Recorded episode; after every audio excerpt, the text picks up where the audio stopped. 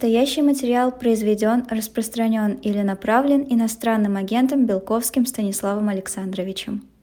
Добрый день. Мы встречаемся в нашей компании, в нашем sit-down-шоу, как всегда, по четвергам в 15 часов э, московского времени. Станислав Александрович Белковский, которого мы все приветствуем горячо. И Сергей Александрович Бунтман, которого мы приветствуем даже жарко. Даже жарко. Сегодня у нас будет достаточно жарко, потому что э, у нас э, еще э, нас ждет через пять минут обширная реклама. Так что мы на нее прервемся, но вы никуда не пойдете, разве что только перекурить, написать письмо на родину, ну и так далее. А, вот. А, ну, мы начнем с вами вот сейчас в качестве вступления. Все-таки Си Цзиньпин, да? Си Цзиньпин в Америке. А, был замечательный а, Никсон в Пекине, была опера такая. Никсон в Китае. Никсон в Китае. Никсон, в Китае, да, все-таки да. в Китае, да, я всегда думал, что в Пекине, но вот когда-то мы с Алексеем Васильевичем Парином ее подробно в программе «И музыка, и слово» мы ее представляли, там совершенно изумительный Киссинджер с такими своими политико-эротическими своими взглядами на мир. Вот. А, а сейчас все-таки а, Си Цзиньпин, кроме, а, кроме борьбы с наркотиками, которую он предложил, и защите панд, наоборот, вот что в принципе можно ощущать от этой, от этой встречи? Первое, ну, Си Цзиньпин выступил на обеде да. А, с американскими бизнесменами в Сан-Франциско. Кстати, город Сан-Франциско был полностью зачищен от бомжей и прочих по такой советской еще традиции выселять за 101 километр перед важными международными мероприятиями э, типа Олимпиады. И на этом обеде э, Си Цзиньпин источал э, частично фрагменты текста этого опубликованного в телеграм-канале Белковский, на который я предлагаю всем подписываться, независимо от степени аффилированности с этим каналом. И там он просто расточал посылал комплименты в адрес США и говорил, что сотрудничество и э, стратегическое партнерство между Китаем и США неизбежно. Такие же точные тексты публиковали навстречу визиту главное китайское информационное агентство Синьхуа, англоязычная версия главной газеты ЦК КПК Жеминь Жебао Global Times и все-все-все. То есть ясно было, что Китай, в общем, настроен на примирение, особенно в приоритетно интересующей его области снятия американских санкций поставок технологий для искусственного интеллекта, полупроводников и так далее.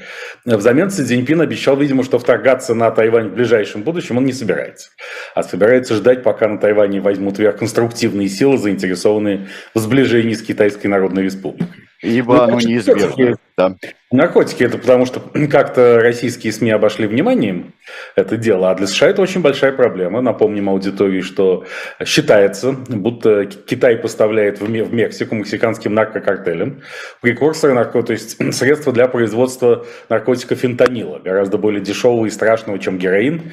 И этот фентанил наводнил уже Соединенные Штаты, и ежедневно, как сообщают нам открытые источники, от передозировки фентанила погибают 50 американцев ежедневно.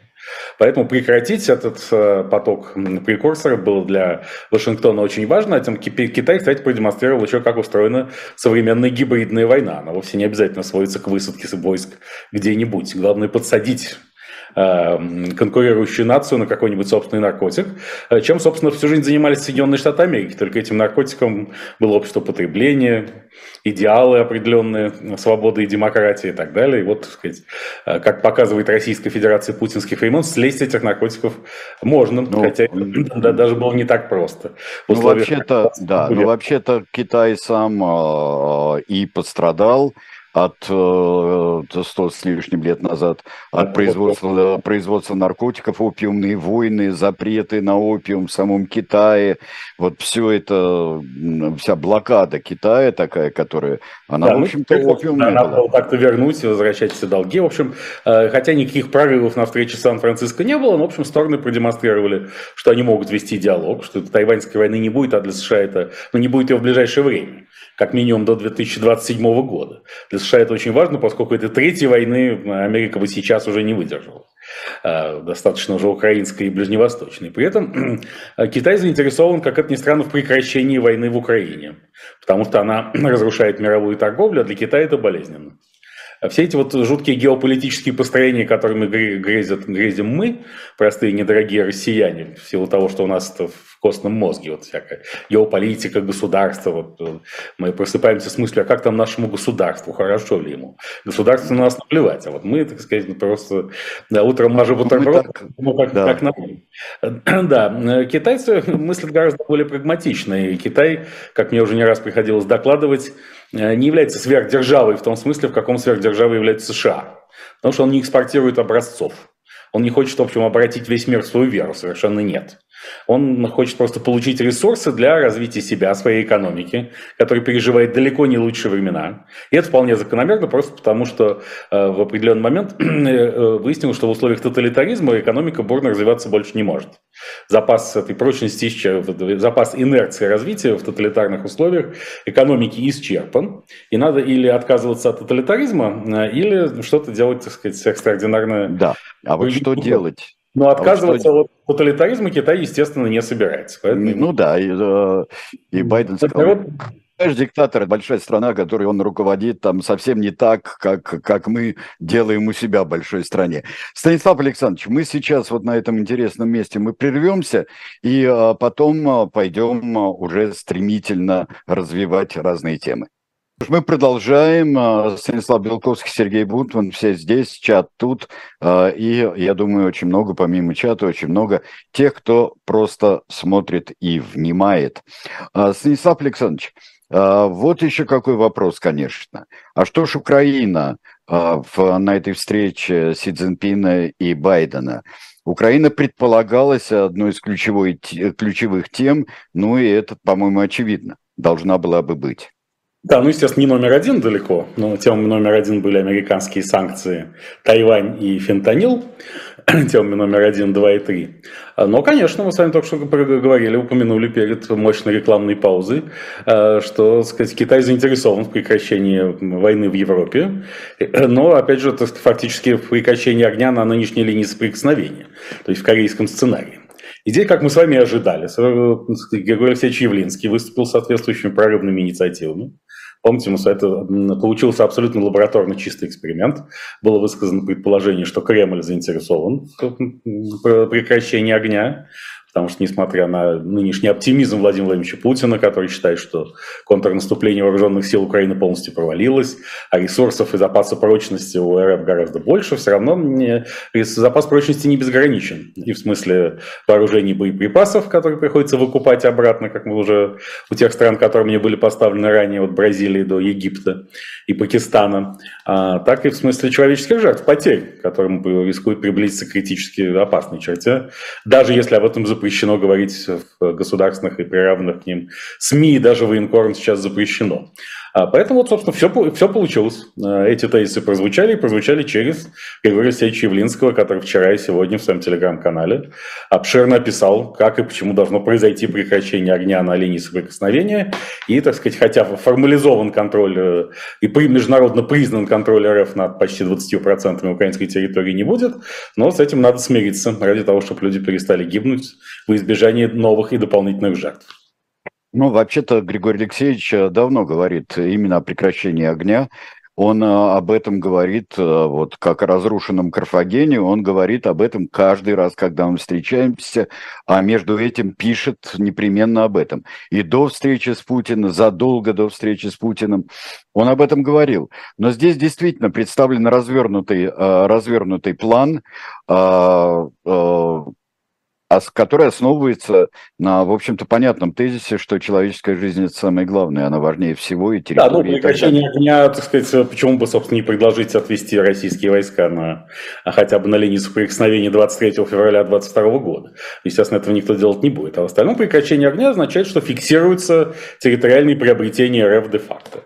Хорошо это или плохо, другой вопрос, просто назвать. Ну, и, в общем, Григорий Алексеевич называет это своими именами, э, достаточно откровенно в, в обоих своих постах. Это и есть прекращение прекращения огня, и, безусловно, на мой взгляд, Кремль заинтересован в том, чтобы это прекращение случилось ко второй годовщине спецоперации Z 24 февраля следующего года и перед президентскими выборами. После чего будет объявлена победа, выражающаяся в том, что удалось, во-первых, сорвать вступление Украины в НАТО, во-вторых, серьезно подорвать военный потенциал Украины. Удалось ли его подорвать или нарастить и демилитаризовать Украину, или ее милитаризовать, это отдельный большой вопрос, но Кремль скажет именно так.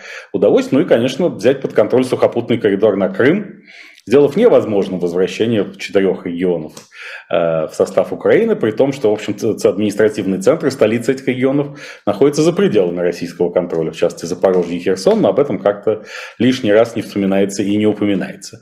Поэтому, да, я думаю, что расклад, при котором Григорий Алексеевич или пойдет на это, с этим на президентские выборы, или станет даже дипломатическим представителем Кремля, на поверхности, потому что под поверхностью там есть еще более мощные представители, типа Романа Аркадьевича Абрамовича, да, все это подтверждается да, ведь к этому делу идет. И надо сказать, что на Западе немало тех, не только в Китае, но и на Западе немало тех, кто разделяет такую точку зрения, что надо приостановить боевые действия, осмотреться, оглянуться, отряхнуться, как дальше, потому что э, ресурсы не, не бесконечны и не безграничны, в первую очередь, ресурсы самой Украины, в том числе человеческие.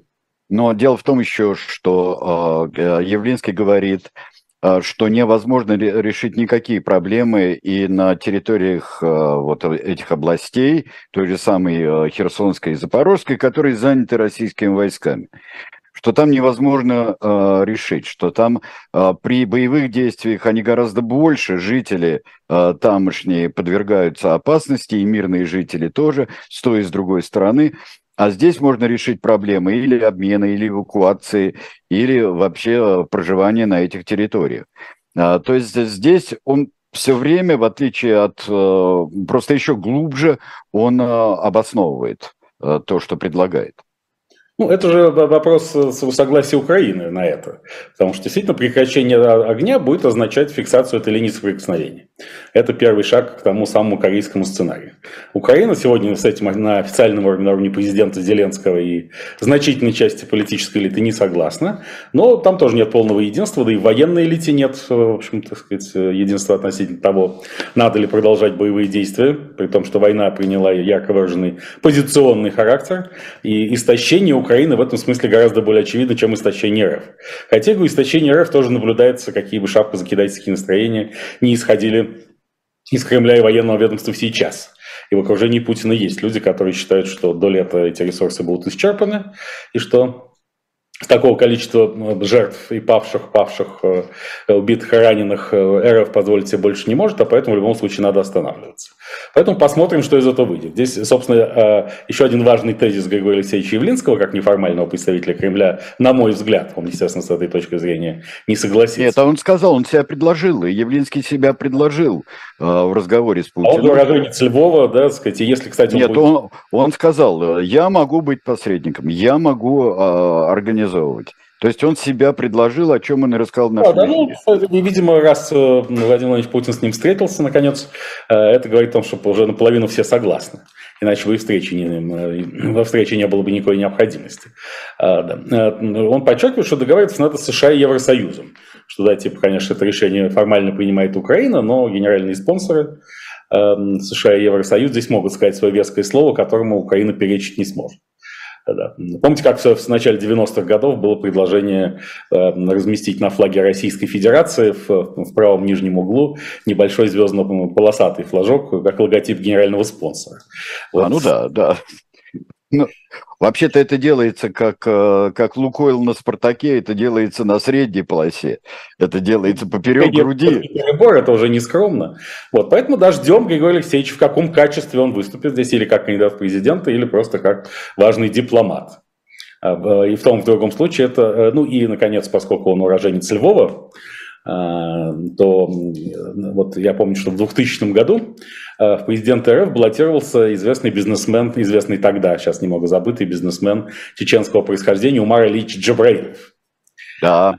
Многие да. думали, да, к чему бы, а зачем это Умар Ильичу и зачем это Кремлю, который, безусловно, э, не без которого состоялась эта акция. Потом стало ясно, э, поскольку Кремль тогда подвергался жесткой критике за нарушение прав человека в Чечне, шла Вторая Чеченская война, нужно было показать, что этнический чеченец вполне может баллотироваться в РФ президента, и ничего в этом страшного нет. А, поэтому никакого угнетения чеченцев в России не, не существует. Поэтому если уроженец Львова станет баллотироваться в президенты РФ, это будет еще одним доказательством, что никаких плохих чувств к уроженцам, даже к самого осиного гнезда у бандера фашизма по кремлевской терминологии РФ, официально РФ не испытывает. Можно и так. Ну да, можно и так, хотя э, вот здесь э, с выборами, участием в них Григорий Алексеевич совершенно ничего еще пока не понятно. И э, во всяком случае в ближайшей, на ближайшей нашей э, встрече с Григорием Алексеевичем вот, здесь мы обязательно поговорим об этом. Обязательно да, поговорим. Потому еще Борис Борис Надеждин есть, а все-таки Боливар не выдержит двоих. Мне кажется, такой либеральный кандидат должен быть только один. И Кремль в конечном счете э, должен будет сделать свой выбор, потому что при запросе на более чем 80% голосов для главного кандидата там не будет слишком много кандидатов, чисто арифметически. И все-таки должно быть ограниченное число, чтобы голоса не распылялись. А вот, Интересно, кстати, конечно, останется только один. Это еще другой намек. Интересно, а собирает ли коллективный кандидат, который остается один, как бессмертный, собирает ли он а, всю жизненную силу вот с этими электрическими разрядами, которые было в фильмах и сериале «Гурец»? Э, была. Ну, э, не исключено, потому что тут э, крупнейший же специалист по магии, как он себя определил сам, это представитель РПЦМП Владимир Михайлович Гундяев, также известный как Патриарх Кирилл, потому что он тут сказал, что надо запретить аборты, и тогда население страны вырастет как по мановению волшебной палочки.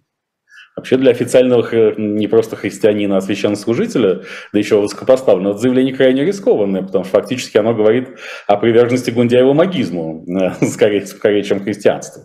То есть не был упомянут Господь Бог как какой-то важный системообразующий фактор таких процессов. Нет, волшебная палочка. Да, поэтому я думаю, что да, всякие, с учетом также шаманов э, в прямом переносном смысле и все прочего. Э, кстати, тут шаман же собирается баллотироваться и в президента США. То есть теперь уже, так сказать, американцы пытаются что-то нас слямтить. Вот тот самый шаман, я забыл, как его светское имя, который вторгался в Капитолий 6 января 2021 года в шлеме с рогами и был самым колоритным участником того шторма. Да, вот он, так сказать, собрался, да, что-то такое тоже.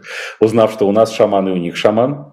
Нет, ну там э, все есть. Все-таки там это даже и шаман это не, а, не новости, не дикость какая-то в Соединенных Штатах, потому что на первом этапе там бог знает кто. А вот э, и э, люди, которых там лучше, например, знали в Советском Союзе, как, например, Э, Анджела Дэвис, наша любимая, которая и всегда там председатель или генеральный секретарь Компартии США, Гэс да. Холл, по-моему, да. Там, Дайте ей свободу суки, как пел Игорь Иванович Сукачев.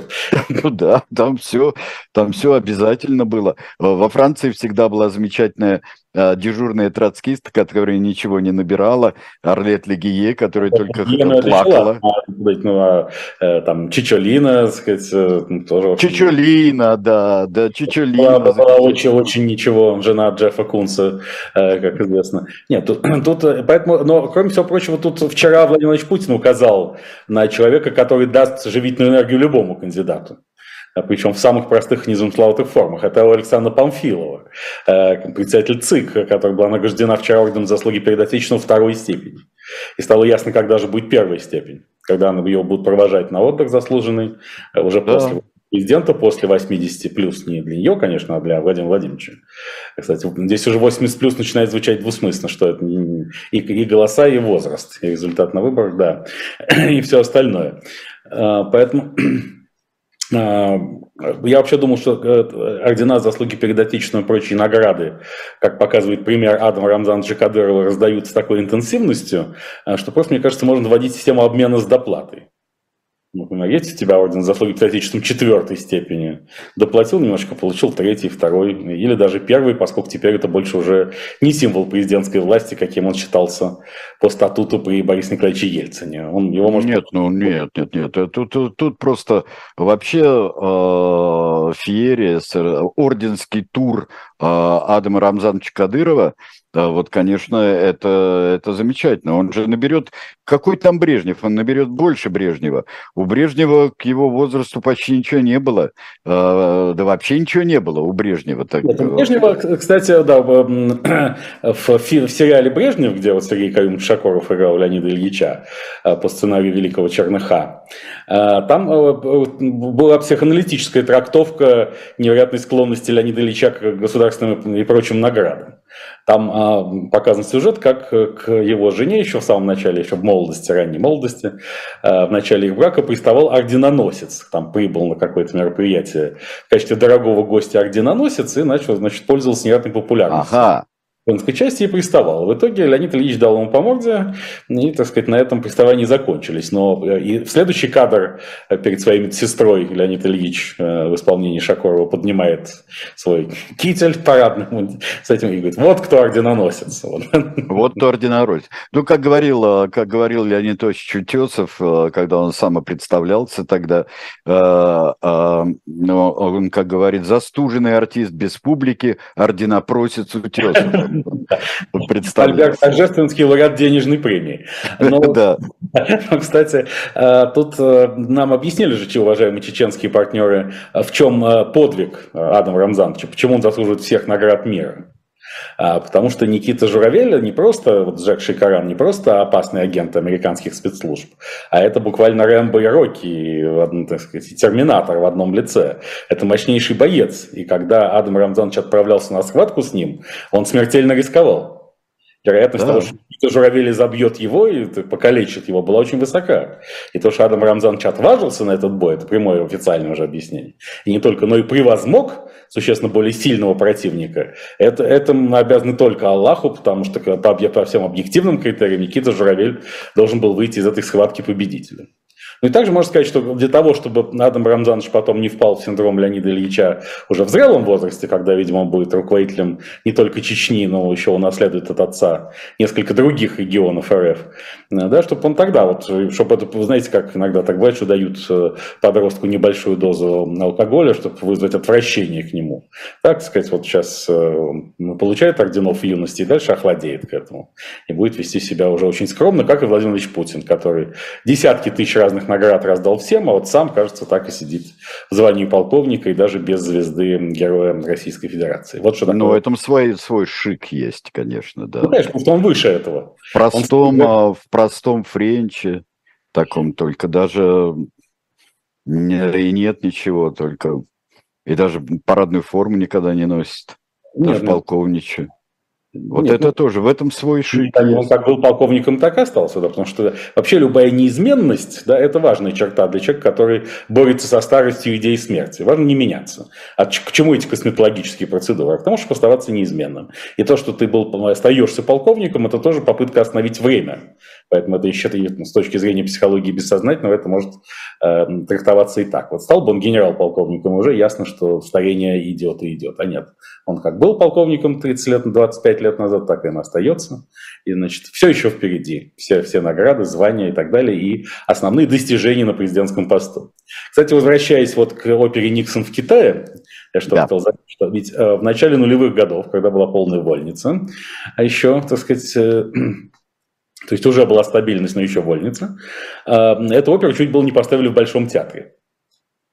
Но да. до все-таки до этого э, все-таки дело не дошло.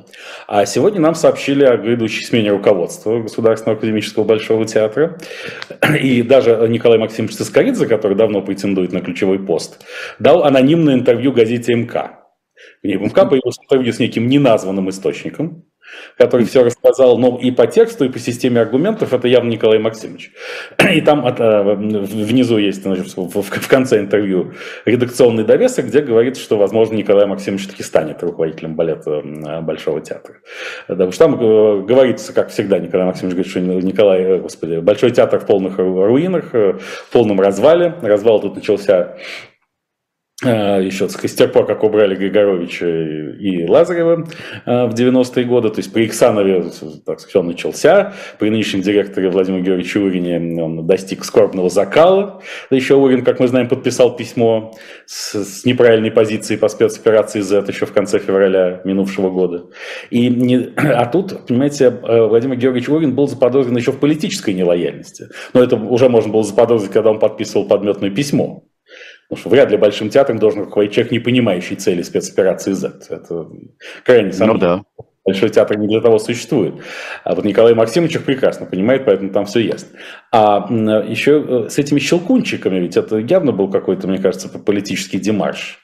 Что там... Что, битва за щелкунчика? Ну, конечно, там собралось на театральной площади огромное количество народу. агрессивно настроены. Да. Десятками часов, там кто-то стал 59 часов в очереди за билетами на Щелкунчика. Большой театр заявил, что он не отвечает за происходящее на театральной площади, а это в двух шагах от Кремля, простите. Это гораздо хуже, чем Болотный проспект Сахарова. Это буквально лимоновские призывы идти на площадь революции притворяются в жизнь. Так что здесь понятно, что это скандал с Щелкунчиком ускорил процесс смены руководства. И э, тогда сообщили, когда впервые началась давка из-за билетов, из-за билетов на Щелкунчика, что может возглавить Большой театр Сергей Новиков. Это начальник управления общественных проектов администрации президента, креатура Сергея Выделеновича Кириенко, который э, собирался стать министром культуры вот в, как, при смене правительства в 2020 году, но тогда не получилось. Министром стала Ольга Борисовна Любимова, нынешний, нынешний руководитель ведомства. Вот вроде как большой театр. Но сегодня нас уже осчастливили э, более правильной версии, которую высказал Владимир Владимирович Путин сам в прошлом году. А, он сказал, что, возможно, надо создать типа дирекцию императорских театров, объединить функционально Большой театр и Мариинский и поставить Валерия Бесаловича Гергиева во главе. И, видимо, так оно и будет. И анонимный Николай Максимович Цискоридзе в интервью МК сказал, что ну, Гергиев же не может всем заниматься сам, ему нужен будет эмиссар, представитель в Большом театре, с намеком на то, что вот я, Николай Максимович, этим эмиссаром и буду. Вот, поэтому вот, э, так сказать, к дирекции императорских театров дело идет. А начиналось Ну, тогда, тогда я прошу прощения, э, тогда туда должны входить и Малый, и Александринка. Вообще-то. Что мелочиться? Тогда. Ну, скорее как склады декораций, потому что действительно, что там уж... Э, зачем, вообще, зачем он два синявских, как говорится? Помните советский анекдот, что такое малый театр, большой после зарубежных гастролей? Ну да, да, да, да. Да. А, сейчас э, э, я вам э, представлю книжку очень быстро. А книжка это потому что очень интересная, и не надо пугаться ее описания. Это книга о человеческих жертвоприношениях. Причем не все они кровавые, хотя книга называется «Кровь и символы». Ее предлагает шоп «Дилетант Медиа». Это исследование человеческих жертвоприношений. Между прочим, они не всегда были кровавые, они были и символ здесь не то, что символ крови там или что-нибудь еще, а символическое жертвоприношение. Как а, вообще-то висталки это тоже а, символическое жертвоприношение, человеческое символическое жертвоприношение. А, висталки а, просто не были, ну, точно так же, как, кстати говоря, и монахи не христианские. То есть это тоже а, приношение в жертву, и самоприношение в жертву. А, Богу, божеству. Так что почитайте. Мне кажется, что я бы очень хотел прочитать эту книгу. Я вчера а, узнал о ее существовании, и сегодня вот я вам ее уже рекомендую, чтобы вы вместе со мной ее а, открыли. Это не только какой-нибудь там дочь Монтесумы с вырыванием сердца на, на высокой пирамиде в городе Теночтетлане. Вот, так что ознакомьтесь. Мне кажется, что это чрезвычайно Интересно. Ну вот, вот это ну, была моя реклама. спецоперации Z, конечно, так сказать, как уж тут надо вдуматься в это во все. А, и особенно в период Четвертой мировой войны, с чем не могу отказать себе в удовольствии прорекламировать и YouTube-канал Белковский, где ежедневно выходит программа «Доброй ночи, малыши», также нередко «Доброго дня, малыши», успокаивающие днем и ночью, не дающие вам напрячься до конца и слишком расстроиться. А в ближайшее воскресенье вот будет э, очередной спецвыпуск программы «Время Белковского» проекта «Sit Down Show», тоже «Время Белковского», посвященного, где я сижу один, в отличие от нашего с э, Сергеем Александровичем Бунтманом «Sit Down Show», и мы будем подводить промежуточные итоги Четвертой мировой войны, поэтому ни в коем случае не пропустите на канале Белковского. Uh, да, ну что же, uh, я бы хотел еще вот одна замечательная совершенно uh, появилась, мы ее упомянули, это запрет на аборты, но эта тема развивается, эта тема развивается, и эта тема уже речь идет о запретах вообще на образование для женщин и запрет на трудовую деятельность, какую бы то ни было профессиональную, э, ну, кроме даже, я не знаю уж какой, домашнее вышивание или что-нибудь в этом роде.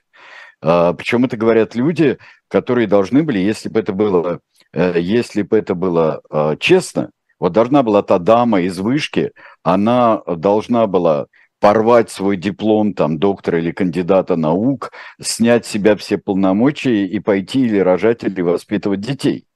А, вот это было бы честно. А тут э, рекомендации... Я, знаете, я думаю, что эм, более эффектно и эффективно одновременно было бы нечто подобное. Она бы записала ролик, в котором сказала, знаете, почему я говорю столько ерунды?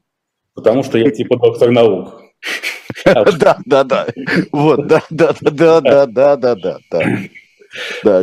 Всем, всем стало бы все абсолютно ясно, что высшее образование крайне вредно, что, в общем, не, недалеко от истины. Собственно, Рон Дермер, министр стратегического планирования Израиля, недавно говорил, что, а, собственно, резкий всплеск антисемитских и антиизраильских настроений в мире связан с кризисом высшего образования. Так оно и есть, безусловно, что университеты вдруг неожиданно стали рассадниками таких настроений, поскольку наукам и искусством там часто предпочитают в наши времена а, пропаганду. Но что касается абортов, то, с одной стороны, конечно, декларируется ставится задача э, подготовить солдат для будущих спецопераций. Потому что четвертый, в состоянии мировой войны РФ теперь при Владимире Путь не обречена жить всегда, поскольку ясно, что в соответствии с официальной доктриной тут прекращение огня в Украине ничего в этом смысле означать не будет. Потому что в соответствии с официальной кремлевской доктриной США и их союзники хотят все равно уничтожить и расчленить РФ. Они не, не съедут с этой темы. А раз так, с пулей встань, с винтовкой ложись как сказал Владимир Владимирович Маяковский, в состоянии войны в душе э, РФ человек должен пронести через всю жизнь. Поэтому, кстати, не исключено, что детей можно будет а, в младенчестве еще пристраивать в военные интернаты, где они будут готовиться к войне. Вот, кстати, уже в, даже в обычных общеобразовательных школах вводится курс да, управления. Почему только в школах? Да и до школ, да и а, в детских садах там вообще уже милитаристские Потом военные интернаты в 13 лет, как вместо бармицвы, а, соответственно, молодой россиянин получает возможность выбора отправиться ему в регулярные войска, в Росгвардию или в спецназ ФСБ. И, так, сказать, так и дальше выстраивать свою карьеру. Но я все больше во мне нарастает подозрение, что за этим стоит огромное лобби промышленности контрацептивов а все-таки это нередко в современной РФ бывает. И там кто-то, знаете, потому что э, потребление презервативов в РФ сократилось по официальной статистике на, по процентов на 25 в прошлом году в связи с именно технологическими, в связи с санкциями, потому что перестали поступать, кроме как по параллельному импорту средства контрацепции. Э, и поэтому сейчас, видимо, будет создаваться мощнейшая собственная промышленность в этой сфере. Она нуждается в э, адресном спросе со стороны многонационального РФ народа. И в этом смысле запрет абортов мощнейший шаг, стимулирующий эту всю технологическую цепочку. А, ну, вот. точно так же, Станислав Александрович, как я всегда знал, что с курением начали бороться производители жвачки. Вообще-то это, по-моему, совершенный факт. Вот в свое время. Кто ну, на этом выиграл? Да, в общем-то, и сам лозунг «Мир, дружба, жвачка» был вовсе не шуточным, потому что Собственно, сближение Советского Союза и США и эрозия коммунистических идеалов во многом была простимулирована американской жвачкой, которой мы оказались завалены в год Олимпиады, в 1980-е, э, далее везде. Причем э, эта американская жвачка стала признаком, в общем, свободы, справедливости и процветания.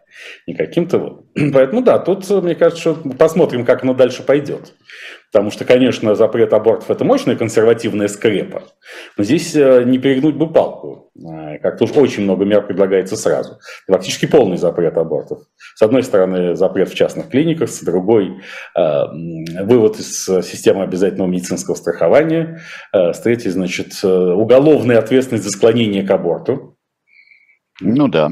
Вообще, то есть любой даже рассказ о том, что аборт возможен, уже может трактоваться как склонение к аборту и тем самым уголовное преступление. Конечно, э, уже это опробовано на пропаганде среди несовершеннолетних, э, э, нетрадиционных, нетрадиционной ориентации, например. Это потом э, совершеннолетние сюда присоединились. Да, поэтому потом... тут, э, безусловно, э, речь, поскольку главная тема Владимира Владимировича Путина по жизни и у власти – это безопасность, то здесь, так сказать, тема безопасного секса должна окончательно выйти на передний план на завершающем этапе путинского правления. И соответствующий департамент, я должен, думаю, должен быть создан в структуре ФСБ. Департамент безопасного секса, причем нужно будет документировать абсолютно.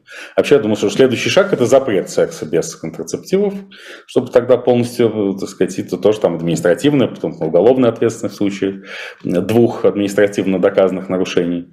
Э, причем дома придется в спальнях установить всем, вообще в любых местах, можно будет совершать э, половые акты только в местах, оснащенных видеокамерами. Во-первых, конечно, вообще, вообще публичный секс – не в том смысле, в котором вы подумали, а прилюдный, я имею в виду, он должен быть введен, потому что общество должно знать, как это происходит и на что настроены участники этого процесса. Ну, главное, Вообще. на использование контрацептивов исключительно отечественного производства в самых разных формах. Ну да, вот это как раз и повысит рождаемость вообще-то. Да, нет, Использование ну, там... отечественного. Конечно, конечно, потому что да. Ну, ну да. как говорилось в пошловатом анекдоте советских времен еще. Кстати, помимо, так сказать, тут э, разные угрозы со стороны, во-первых, руководства Большого театра и Щелкунчика э, поступают. Тут главный хороший слоган «Не прощелкай Россию». Mm-hmm. Положение дирекции императорских театров.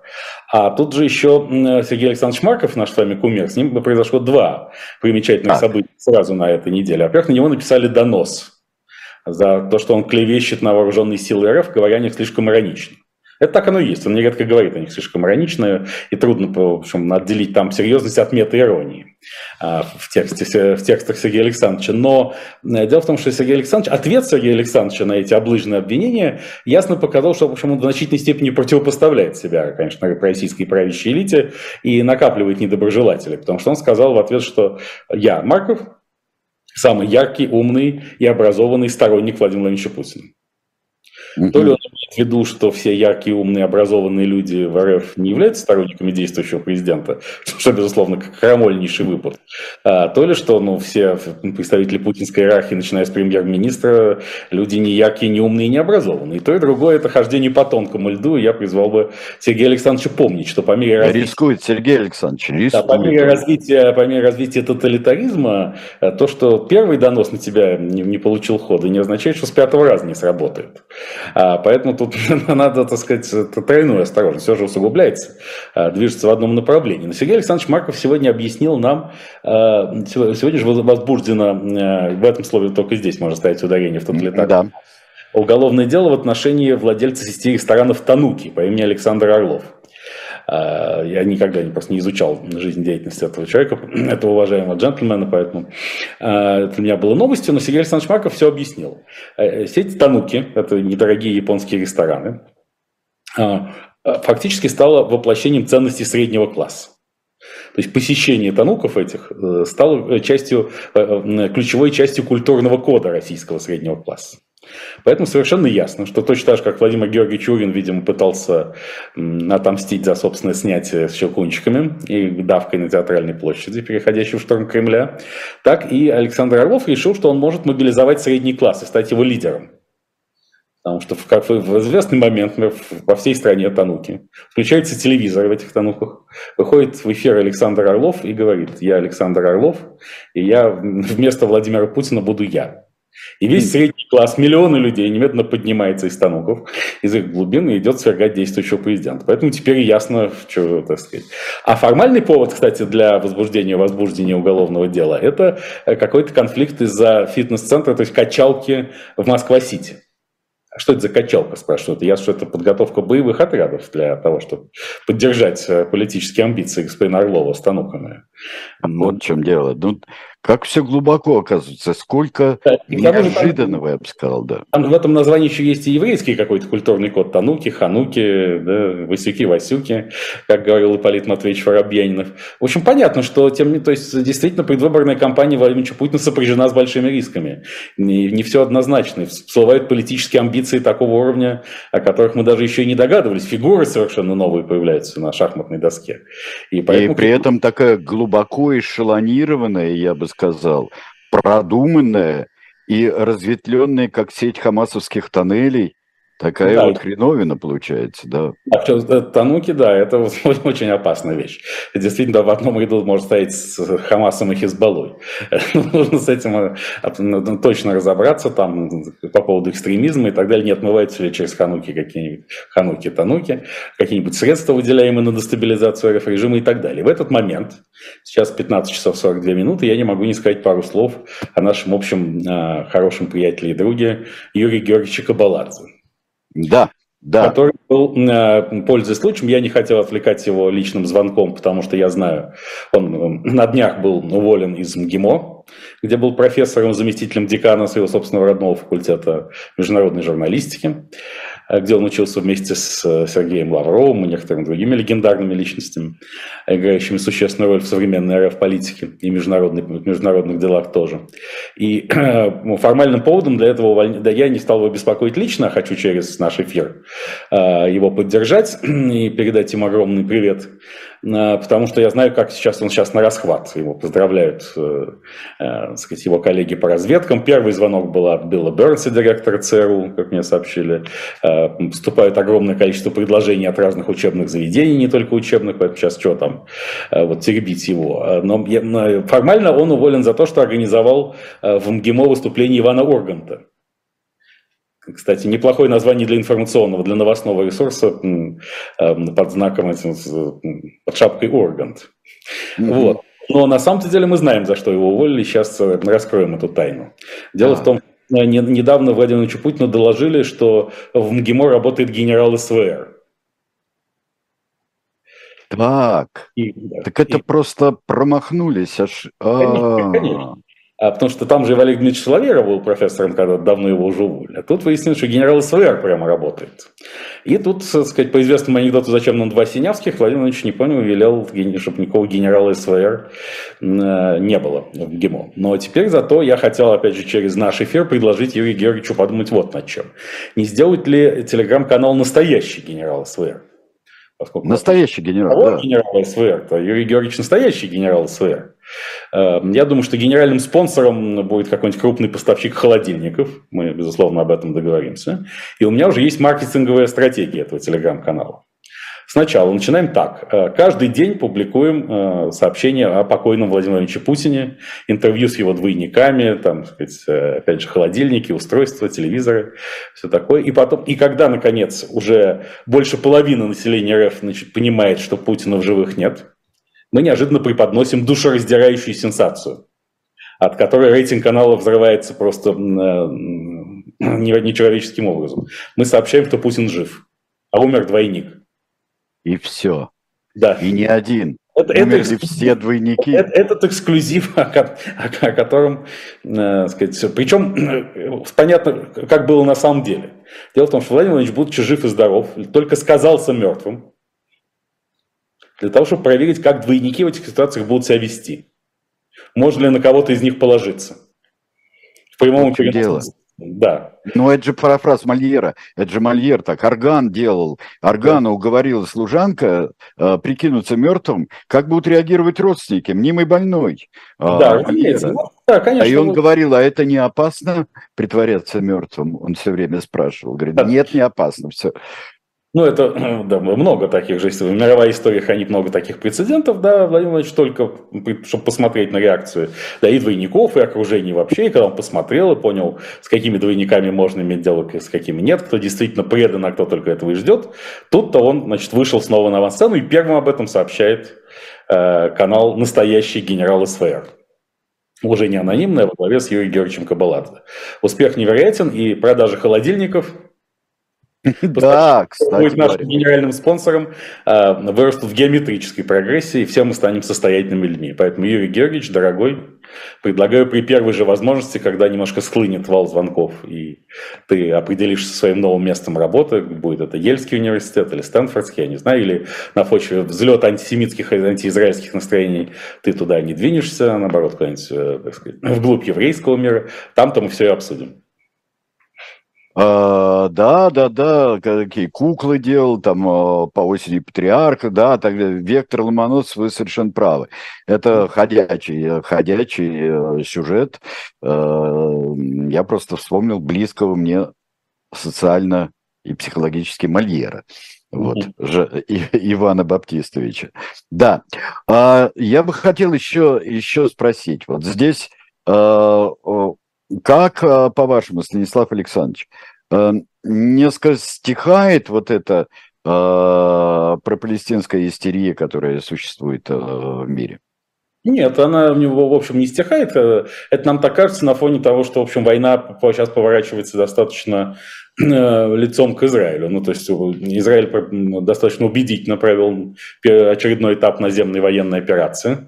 Э, взяв под контроль северную часть сектора Газа и, собственно, город Газа, зачистив его административные здания, даже взяв под контроль порт Газа сегодня и ликвидировав памятник кораблю, с помощью которого враги Израиля попытались проникнуть туда с моря в 2010 году. Это дело идет. И становится все более понятно, что Хамас не, под, не получит никакой реальной поддержки со стороны арабского мира и исламского мира вообще.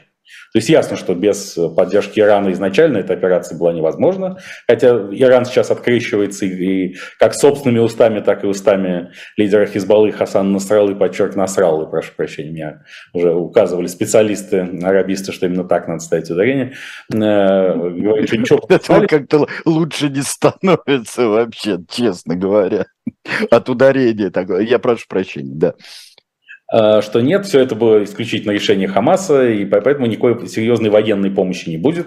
Рейтер говорит, что Иран вообще так сказать, не хочет сильно увлекаться в войну, Ливан категорически против.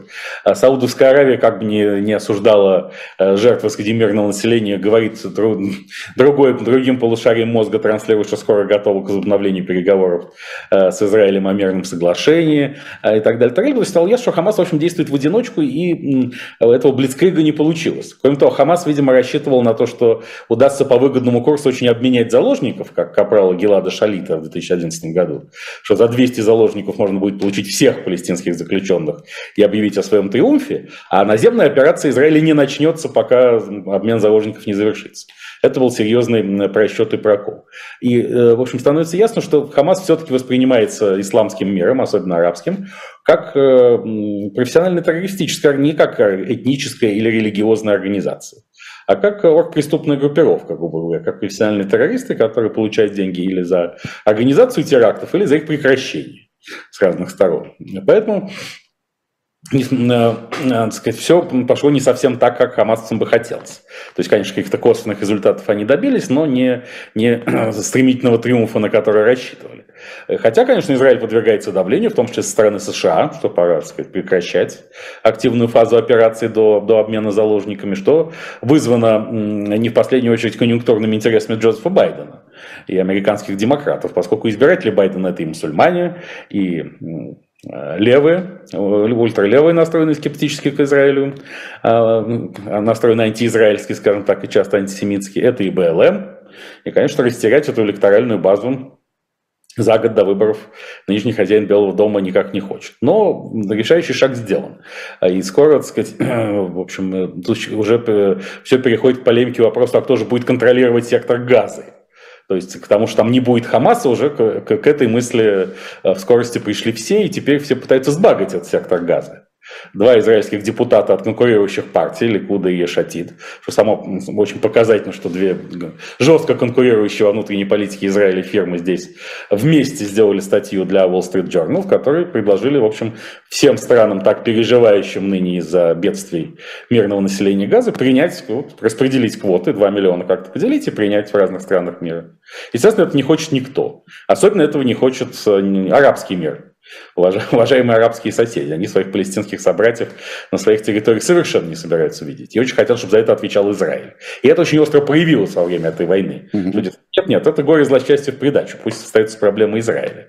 А раз так, ну придется не, не вступать в войну на стороне Хамаса, чтобы, э, так сказать, дать возможность Израилю и дальше контролировать ситуацию. Хотя, мне кажется, вполне жизнеспособный план, э, который никто иной, как друг нашего Юрия Юрьевича Карбаладзе Уильям Бернс э, на прошлой неделе предложил египтянам великому фельдмаршалу Ассиси, чтобы там Египет, чтобы взял под контроль сектор газа и обеспечивал там безопасность. Аргумент очень простой, э, поскольку сказать, там, мог, если не будет египетского контроля, могут созреть братья-мусульмане, частью которых было Хамас и остается. А братья-мусульмане – это злейшие враги нынешней египетской власти, с которой фельдмаршал Ассиси боролся, и сверх, собственно, их, своего предшественника Мохаммеда Мурса, представителя, недолгого представителя братьев-мусульман на посту президента Египта в 2012-2013 годах, да, кажется, после свержения Мубарака. Вот, поэтому, да, и такой план работает. Я думаю, что для Израиля это вообще оптимально, если там будет Египет, как до 1967 года. И в этом смысле э, призываемое многими возвращение к границам 1967 года совершится. Вот, пожалуйста, Газа, сектор Газа в Египте. А что бы Иордании не взять западный берег? Ну, конечно, без восточного Иерусалима еврейских поселений там уже построенных. Ну, ну, они не очень хотят, да, как-то хотят, чтобы да, поэтому тут Израиль, с одной стороны, выходит из этой борьбы явным победителем, с другой стороны, вопросы все равно остаются как же случились трагические события 7 октября и что должен переосмыслить и серьезно переформатировать Израиль внутри себя. И на эти вопросы будут, я думаю, даны ответы вскоре после войны. А, да, ну что же, посмотрим. Во всяком случае, движется достаточно все бурно.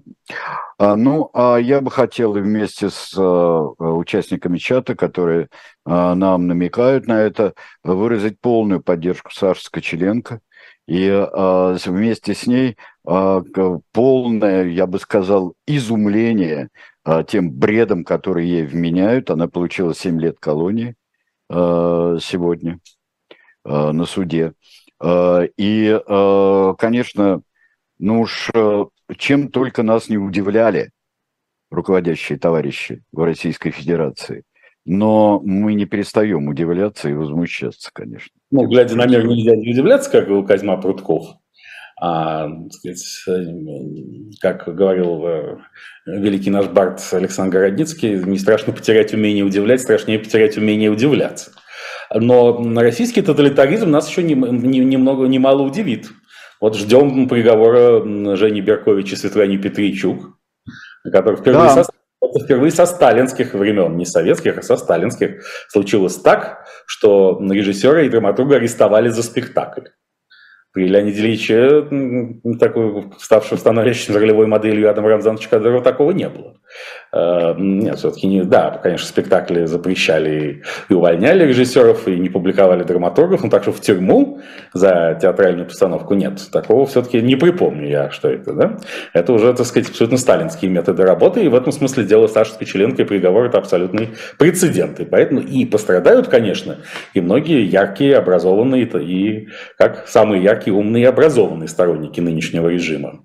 А как бы они себя не ощущали себя в безопасности, поскольку опыт мирового тоталитаризма учит этому очень красноречиво. Поэтому спасайся кто может. Чем ближе человек к центрам принятия решений, тем выше риск, что при перемене конъюнктуры он пострадает очень серьезно. Ну что они рассчитывают? Всех запугать, кто, кто живет э, в России? Здесь э, формула генерала Андрея Гурлева, изложенная им у Владимира Рудольфовича Соловьева в программе, абсолютно верна. Он тогда 20% уничтожить? 20% россиян. Это так оно и есть. Тогда все стали говорить, что там Гурулев не трезв э, или себя не контролирует. Э, может быть, даже был и не трезв, это совершенно не важно. Он абсолютно четко изложил линию Кремля. Да, те, кто против спецоперации Z и против абсолютной монархии, воплощаемой Владимиром Владимировичем Путиным, должны находиться или за пределами РФ, или в тюрьме. Как минимум, они, они должны глухо молчать. Это программа минимум, которая, причем, не страхует их от тюрьмы, если они на территории РФ, но, по крайней мере, значит, они рискуют не в первую очередь. Хотя «умри ты сегодня, а я завтра» – это стандартный совершенно слоган для тоталитарной системы, и это касается любого, даже человека, интегрированного в эту систему глубоко. А, да, э, они рассчитывают действительно, это сознательный расчет э, на вечность э, или какую-то прочность своей власти, или это уже такие разрозненные действия, удары туда-сюда, и чтобы вообще ничего не поднимало голову. Но ну, в случае Владимира Владимировича это твердая уверенность в вечности и прочности своей власти, которая тем прочнее, чем круче, чем больше закручены гайки, и чем больше изолированная РФ, чтобы в нее не проникали никакие тлетворные э, течения и духи. А, а, так сказать, никакое растворение воздуха в этом не мешало. Со стороны всех, кто находится внутри этой системы, это попытка убедить себя, что это единственно правильный возможный выход. Ну, так сказать, всегда успокаиваешься тем, что у тебя нет вариантов, что есть только один из одного. А, ну, а, да, уверенным в своей вечности это, это замечательно быть, но о, все же получается не так. Все же как-то не так оканчивается. И это никогда не оканчивалось вечным каким-то а, государством и вечным ужасом. Никогда не оканчивалась. Ну, разумеется, но здесь насчет на то, что нас, на наш век хватит, а после нас хоть потоп. Например, потоп Аляксы, придуманный Хамасом. И эти соображения тоже работают, потому что если начать копаться и ковыряться, а что там будет потом, кровью и потом трудящихся, то можно сойти с ума. Поэтому лучше сходить с ума по-тихому, признавая, что мы живем в лучшем э, из миров все к лучшему в этом лучшем из миров. С чем, в принципе, концептуально я согласен. То есть я согласен с, с теодицей Лебница, но применительно к любому государственному порядку, да, ну, и потом многие еще рассчитывают, например, ну, ясно, что Владимир Рудольевич Соловьев и люди ему подобные э, после конца этой системы, если они до нее живут, скажут, скажут, безусловно, попытаются стать ключевыми игроками в системе новой, какой бы она ни была. Кстати, мы чуть забыли обсудить важнейший вопрос. Оказывается, Маргарита Симонна Симоньян с семьей переезжает в Карабах. Нагорный Карабах. Побойтесь Там, Бога. Об этом сказала Мария Владимировна Захарова, спикер МИДа. Она Прям так и сказала? Она сказала, что Кремль приложит все усилия к возвращению армян в Карабах. А кто же поедет из армян в Карабах э, в нынешней ситуации, на нынешних условиях? Явно она имела в виду Маргариту Симонну с ее обширным семейством. Других вариантов я не вижу. Ну да, она там отродясь, правда. В Ханкенде, в Ханкенде, Степанакерте или в Шуше будет уже вещать Карабах Тудей, э, сказать, и будет доказано тем самым, что армяне могут интегрироваться в современное азербайджанское общество. Ну-ну, ну-ну. А, я думаю, такое переселение, оно похуже практически полного исхода армян из Арцах. Мне кажется. Это да, страшно. Эта это... штука будет пострашнее. Нет, вот. на, такая гуманитарная катастрофа, я согласен, затмит многое. Да.